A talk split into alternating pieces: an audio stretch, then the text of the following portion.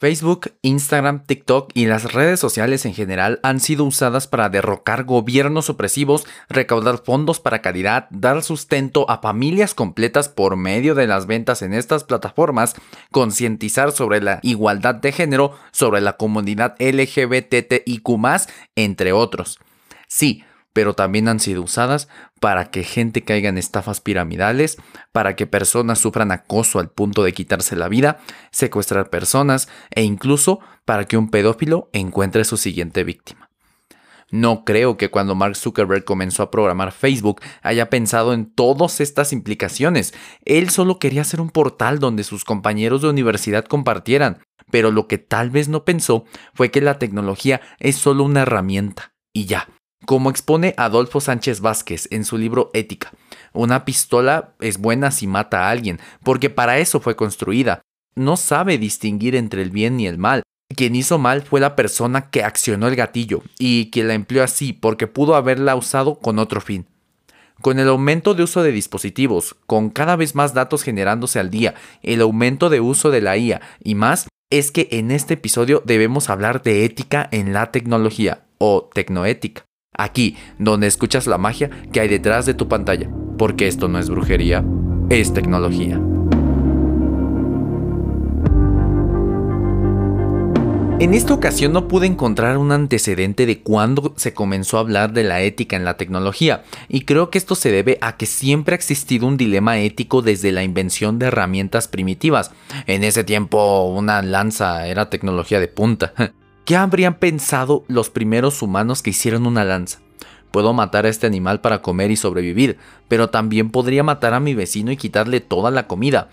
Pero eso tal vez haría que toda mi tribu se ponga en mi contra, aunque igual podría hacerme el líder de la tribu a la fuerza. No sé, no viví esa época. El hecho es que prácticamente todo invento o hazaña humana ha tenido ese dilema. La pólvora, por ejemplo, comenzó siendo usada en festividades como un bonito adorno y espectáculo. Luego pasó a ser un arma mortal que ha llegado hasta nuestros tiempos. ¿Da Vinci no habrá pensado que alguno de sus inventos podría causar el mal? La máquina voladora pudo haber sido usada para arrojar explosivos de pólvora, como los aviones bombarderos hoy en día. Un ejemplo muy claro de esto es Alfred Nobel, sí, el creador de los premios Nobel. De hecho, es su cara la que aparece en la medalla que se les da a las personas destacadas que consiguen este galardón. Cuando tenía 9 años, Alfred Nobel y su familia se trasladaron a Rusia, donde creció y se educó. Regresó a Suecia en 1863 y completó allí sus investigaciones sobre explosivos. El mismo año consiguió controlar mediante un detonador explosiones de nitroglicerina inventada por el italiano Ascanio Sorbrero. En 1865 perfeccionó el sistema con un detonador de mercurio y en 1867 inventó la dinamita, un explosivo plástico resultante de absorber la nitroglicerina en un material sólido poroso, con lo que se reducían los accidentes, aunque aún había varios. De hecho, hubo varios accidentes en sus fábricas y uno causó la muerte de varias personas, incluido su hermano Emil. El uso bélico que le dimos los humanos a la dinamita, que en un principio fue pensada para hacer caminos y túneles de forma más rápida, empujaron a que Alfred firmara en su testamento el 27 de noviembre de 1895, donde crea con su fortuna un fondo con el que se premiaría a los mejores exponentes en la literatura, filosofía o medicina física, química y de paz. Posteriormente fue creado el Premio del Banco de Suecia en Ciencias Económicas en memoria de Alfred Nobel, que no es propiamente un Nobel, sino en memoria de él. Una hemorragia cerebral le causó la muerte cuando estaba en su hogar en San Remo, Italia, el 10 de diciembre de 1896 a la edad de 63 años. Se calcula que su fortuna en el momento de su muerte era de 33 millones de coronas, de las que dejó a su familia apenas una pequeña cantidad. El resto fue destinado a los premios Nobel, algo así como 4 millones de dólares o 79 millones de pesos. Claro, con la inflación y todo el tiempo transcurrido, ahora es muchísimo más dinero. Pero como no sé calcular eso y no encontré cómo hacerlo, así lo dejamos. Este es un caso de alguien que se arrepintió de haber creado algo que al final causó más daño que bien. Y peor aún, no sé qué hubiera sentido o pensado si supiera que ese invento y hasta sus premios fueron de los precursores de lo que pasó en Hiroshima y Nagasaki en 1945, la bomba atómica. Y hay varios casos parecidos, como el de Ethan Zuckerman, el creador de los ads, sí, la publicidad en páginas y aplicaciones, que irónicamente cuando aprendí sobre él fue en una página donde tenía un ad abajo de su foto. Hace unos años escribió un artículo en el que se disculpaba por esto. Muchas de las personas que trabajaron en el proyecto Manhattan, de nuevo el de la bomba atómica, se arrepintieron. Robert Oppenheimer, a raíz de la explosión, formó a la Comisión de Energía Atómica para el Uso Pacífico de la Energía Nuclear. E incluso hay casos menos drásticos como el de Sir Tim Berners-Lee, quien admitió que las dos barras diagonales en los enlaces HTTP eran innecesarias y que las añadió porque las consideró una buena idea en ese momento. Y bueno, tal vez estés pensando, si esta gente era tan lista como para inventar esto, ¿por qué no pensaron en las implicaciones? Le atribuyo esto a tres razones. Uno, que simplemente no podemos ver el futuro. Dos, que nos falta difundir más el pensamiento sistémico. Y tres, simplemente no pensaron en los usos negativos de sus inventos, pero otras personas sí. Por otro lado, me remito al libro Homo Deus de Yuval Noah Harari en el que declara que por mucho tiempo la humanidad vivió al cobijo de la religión, las deidades y más. Teníamos una guía para nuestros actos. Pensábamos que ir a la cruzada a matar musulmanes me abriría las puertas del cielo y nos guiábamos de lo que decían las antiguas escrituras. Y después de muchos años, avances tecnológicos, cambios de paradigma, el renacimiento y de que Friedrich Nietzsche declarara Dios ha muerto, es que comenzamos a perder esa guía pero ¿quién nos guía ahora? ¿Cómo es que pasamos de la pólvora, algo que puede matar a un puñado de humanos, a la bomba atómica, algo que nos puede matar a todos los humanos en la faz de la Tierra, en menos de 2000 años? De hecho, Dios ha muerto no quiere decir literalmente que Dios está realmente muerto. Es la manera de Nietzsche de decir que la idea de Dios ya no es capaz de actuar como fuente de nuestro código moral. Nietzsche reconoce la crisis que la muerte de Dios representa para las consideraciones morales existentes, porque cuando uno desecha la fe cristiana, se olvida de la moralidad cristiana. La muerte de Dios es la forma de decir que los humanos en general, no estoy diciendo que todos, ya no son capaces de creer en, en cualquier orden cósmico desde que ellos mismos no lo reconocen. La muerte de Dios conducirá, dice Nietzsche, no solo al rechazo de la creencia en un orden cósmico o físico, sino también al rechazo de los valores absolutos. No me voy a meter en religión, eres libre de creer lo que quieras, solo puse las interpretaciones de Nietzsche. Nietzsche falleció en 1900, inicio del siglo con mayor rapidez en avances tecnológicos que la humanidad había vivido.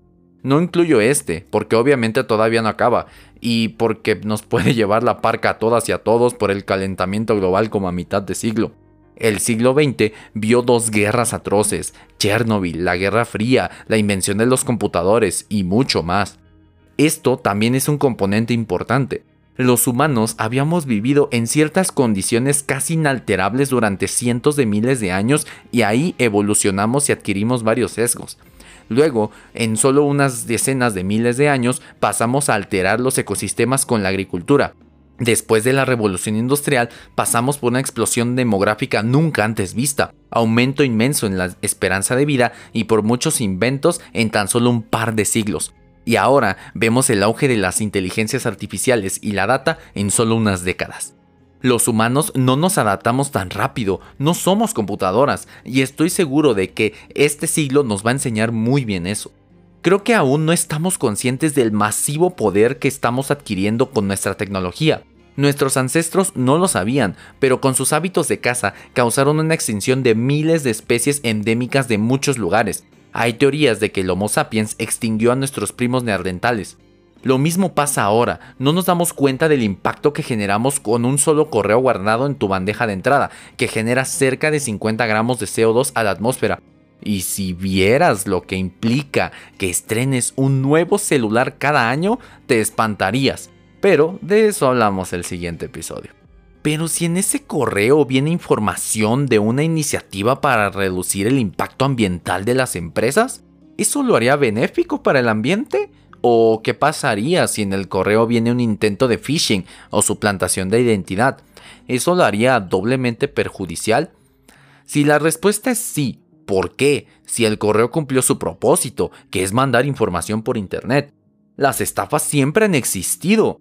Este tipo de casos en los que vemos más allá de las cosas, pensamos dos veces y vemos el propósito de por qué se crearon las herramientas, nos harían debatir todo un día.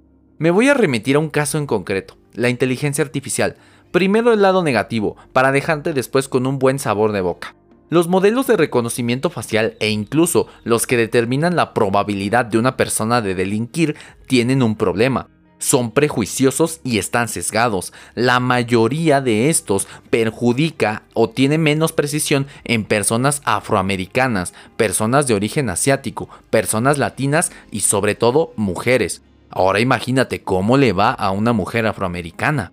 Esto incluso ya ha pasado. En Estados Unidos no son pocos los casos de mujeres afroamericanas que se encontraban en libertad condicional y estaban casi por salir de ese tormento hasta que un algoritmo hizo su aparición y destruyó gran parte de lo que habían logrado. Esto se debe a dos factores. Uno, Los datos con los que son entrenadas estas inteligencias artificiales. Para hacer una IA necesitas los resultados esperados que quieras que arroje y la data con la cual basarse.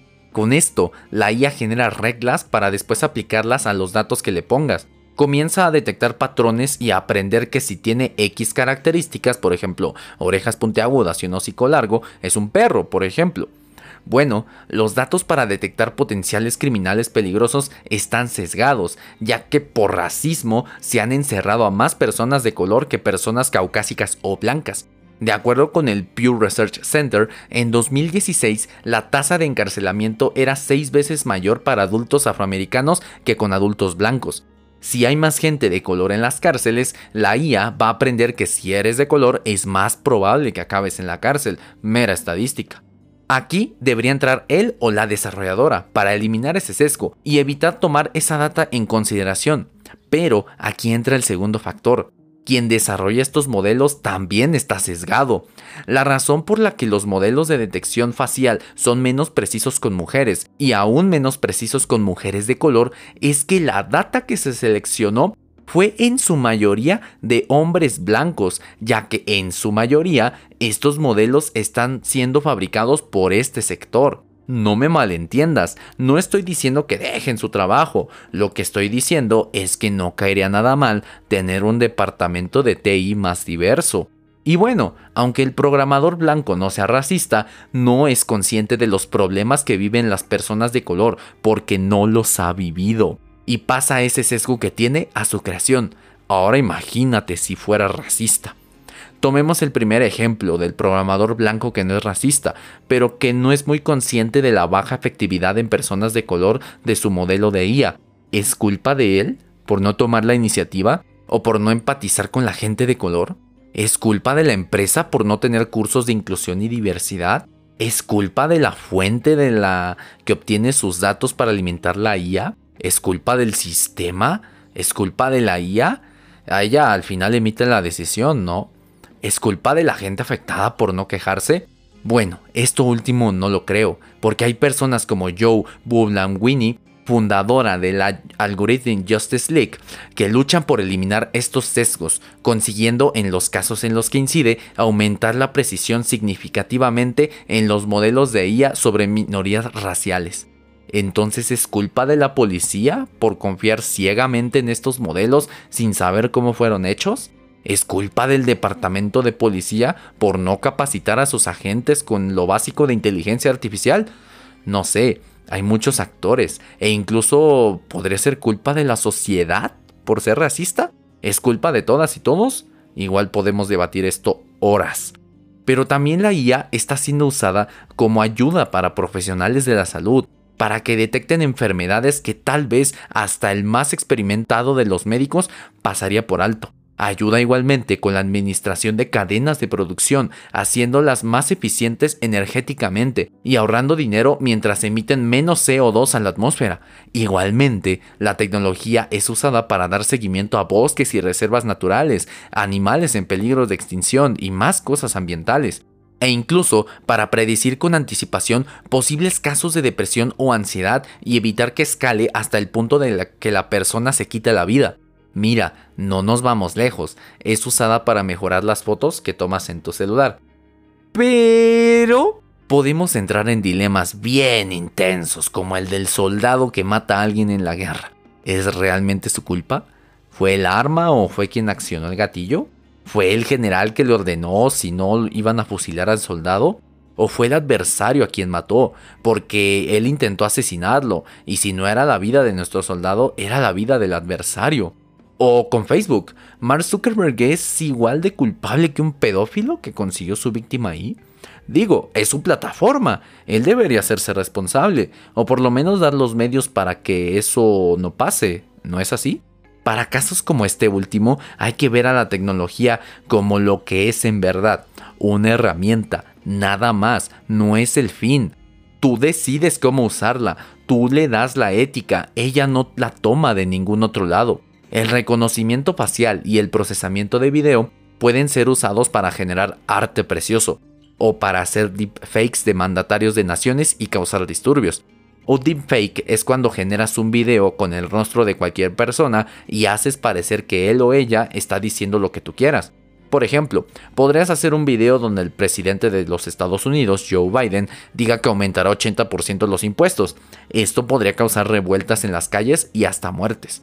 Facebook no se libra de juicios de ética. El caso Cambridge Analytica, donde permitieron o prácticamente les dieron los datos, para el mal uso de, los, datos de millones de usuarios de la plataforma para hacer campañas de marketing político con una gran precisión y darle la victoria a Donald Trump. Aquí pues es culpa de la persona que accionó el gatillo, de Facebook que no hizo nada para evitarlo, por algo hicieron que Mark Zuckerberg se testificara en el Congreso. Y también de las personas que se beneficiaron de esto sabiendo que estaba mal. Hablando de esas personas y hablando de Donald Trump, Pasa algo similar con lo que ocurrió en el Capitolio a inicios del 2021. Él accionó el gatillo de las redes sociales, incitó a las personas sabiendo el poder mediático y cómo usar las plataformas hasta el grado que causó el golpe al Capitolio que acabó incluso con algunas defunciones. Por algo le bloquearon sus cuentas de redes sociales e incluso podríamos responsabilizar a Partner, la plataforma de difusión de noticias que causó mucha polémica en este contexto, ya que, teniendo el poder de la tecnología de su lado, ellos no respondieron. Al contrario, hicieron más grande el enojo de las personas, y esto también va para medios similares. Pero de nuevo podemos debatir. ¿Debería tener parte de la responsabilidad Jack Dorsey, fundador y actual CEO de Twitter? ¿Pudo haberlo prevenido? ¿Culpamos a la policía por no mantener a los manifestantes? ¿O culpamos a la gente que se dejó llevar y pudo no haber participado en esto? De nuevo, podríamos entrar en un callejón sin salida. ¿Y qué pasa, si es que pasa, cuando una IA tenga ética y moral propia? O incluso, ¿qué pasa cuando un automóvil autónomo atropella a alguien? ¿Es responsabilidad del conductor que no debió confiarse tanto? ¿Del gobierno por aprobar algo así? ¿Debemos meter al auto a la cárcel? ¿Es culpa de Tesla o de Elon Musk? ¿O del equipo que hizo esos modelos dentro de Tesla? O de la persona por cruzar cuando no debía, si es que lo hizo, claro. Yo te recomiendo algo, que veas a la tecnología como una herramienta, nada más, un asistente, un acompañante, una extensión de ti, un autómata o algo que complemente lo que haces. El centro eres tú. Tú decides cómo usas esos poderes que adquieres cuando aprendes a programar, por ejemplo. No sé, tú sabrás qué hacer. O culpamos a tu contexto por hacerte malvado o malvado. Sé que este enfoque es muy humanista, pero pues somos humanos, ¿no? Como dijo Spider-Man, un poder conlleva una gran responsabilidad. Creo que la gente con este tipo de poderes deberíamos aprender sobre ética, empatía y pensamiento sistémico.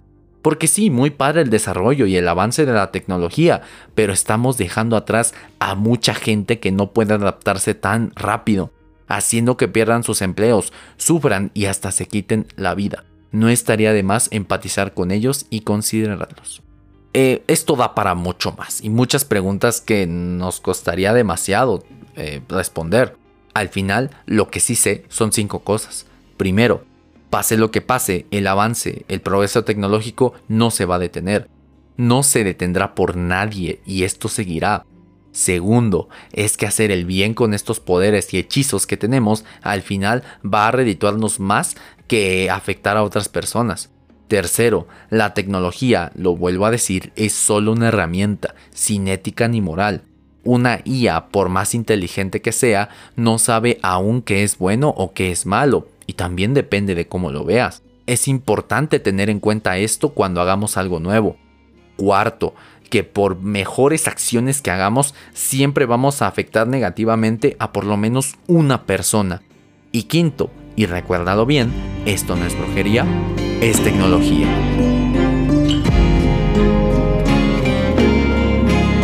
Muchas gracias por escuchar este episodio. ¿Qué te pareció? ¿Qué opinas? ¿Qué piensas al respecto? Deja tu comentario en YouTube, Apple Podcast o en cualquiera de nuestras redes sociales. En todas estamos como arroba brujeriatech. Recuerda que la magia está en ti, en esos millones de neuronas dentro de tu cabeza. Ellas son las que crean la tecnología, las que moldean el futuro. No importa qué grado de magia hagas o en qué nivel estés, siempre hay algo nuevo que aprender y jamás es tarde para entrar a este mágico mundo.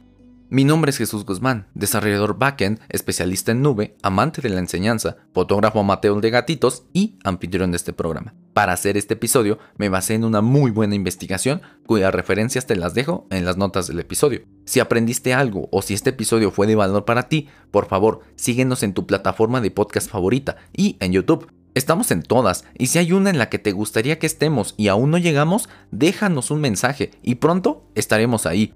Recuerda que aquí cada jueves tienes un nuevo episodio donde podrás escuchar más sobre el mundo de la tecnología. Recuerda que la tecnología no es tu enemiga y tampoco hay que temerle, hay que saber dominarla y usarla a tu favor y posteriormente aprender a crearla. Solo así podrás alcanzar el siguiente nivel de hechicería. Aquí te explico, desde cómo se hacen los videojuegos que tanto disfrutas hasta cómo se manda un robot al espacio. Aquí, donde escuchas la magia que hay detrás de tu pantalla porque esto no es brujería, es tecnología.